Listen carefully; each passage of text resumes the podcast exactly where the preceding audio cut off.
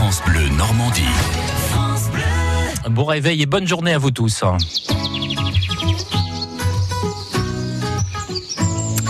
Vous invite maintenant à découvrir un, un des jardins de Normandie avec euh, Jason Grener. Bonjour Jason. Bonjour Sylvain, bonjour à tous. Nous sommes dans l'Orne, à Bagnoles de l'Orne, au cœur de la forêt d'Andenne et on s'arrête chez Annie Blanchet. Oui, elle se fera un réel plaisir de vous euh, faire visiter son jardin retiré à 1300 variétés de plantes et une quinzaine de petits jardins aux ambiances différentes. On s'arrête un instant dans le jardin boudoir. Eh bien écoutez, nous vous suivons avec la créatrice de ce jardin.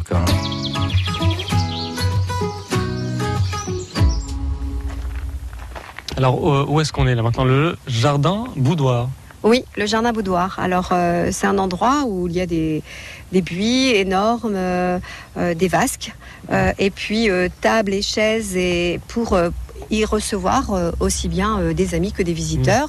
Et c'est une partie qui est très très intime. Et, euh, et c'est vrai qu'elle est encadrée de deux énormes acacias.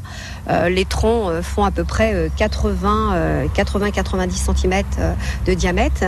Et c'est ce qui m'a permis aussi d'amener cette descente d'Osta, parce que j'ai amené énormément d'Osta, parce que je suis, je raffole des Ostas. Et là, on a une compagnie, on a un joli euh, pigeon ramier qui est en train de s'abreuvoir euh, dans la vasque, parmi les nénuphars et les plantes épurantes. Euh, Et euh, j'avoue que bah, c'est le spectacle que je vois euh, en continu, parce que accueillir des chardonnerets élégants, les bouvreuils pivoines, euh, on reste en apnée quand même. C'est un jardin de promenade. En fin de compte, il y a des allées, il y a des endroits où on peut passer, mais euh, les visiteurs sont libres. Mm. Euh, Il n'y a pas cette contrainte où on, on contraint souvent les gens à aller dans des allées et pas dépasser ces allées-là. Ici, c'est euh, la liberté. Oui. Et, et c'est vrai que c'est ce que j'ai voulu. Donc, j'incite les gens à passer par certains endroits parce qu'on va accéder au jardin de charme. Et donc, et mais il y a d'autres endroits pour y accéder. Donc, on va y rentrer par l'escalier. Et ben allons-y. Ah, c'est très joli là, on a une sorte de, de porte et au bout il y a pareil des vasques. Voilà, des vasques, euh, des bancs et puis euh, surtout des buis euh, taillés en taupière. Il y a des taxus baccata, etc. Donc c'est vrai que là c'est plutôt les roses. Alors beaucoup de roses, beaucoup de phlox, beaucoup de d'or- de- d'osta et on va y rentrer. Bah oui. Alors on baisse un petit peu la tête. C'est pour les grandes personnes. voilà.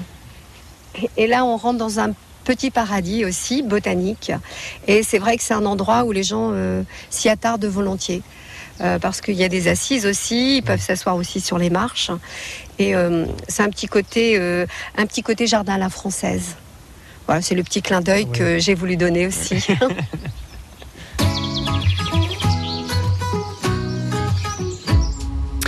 Eh bien, en tout, ce sont 16 petits jardins que l'on peut donc visiter au sein de ce jardin retiré situé à Bagnoles de l'Orne, au cœur de la forêt d'Ondaine.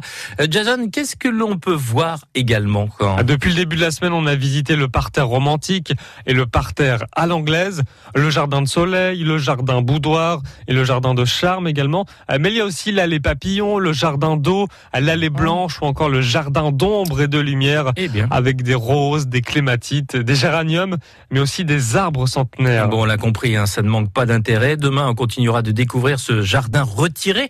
Donc, à Bagnoles de l'Orne, nous irons dans la partie la plus colorée du jardin. France Bleu.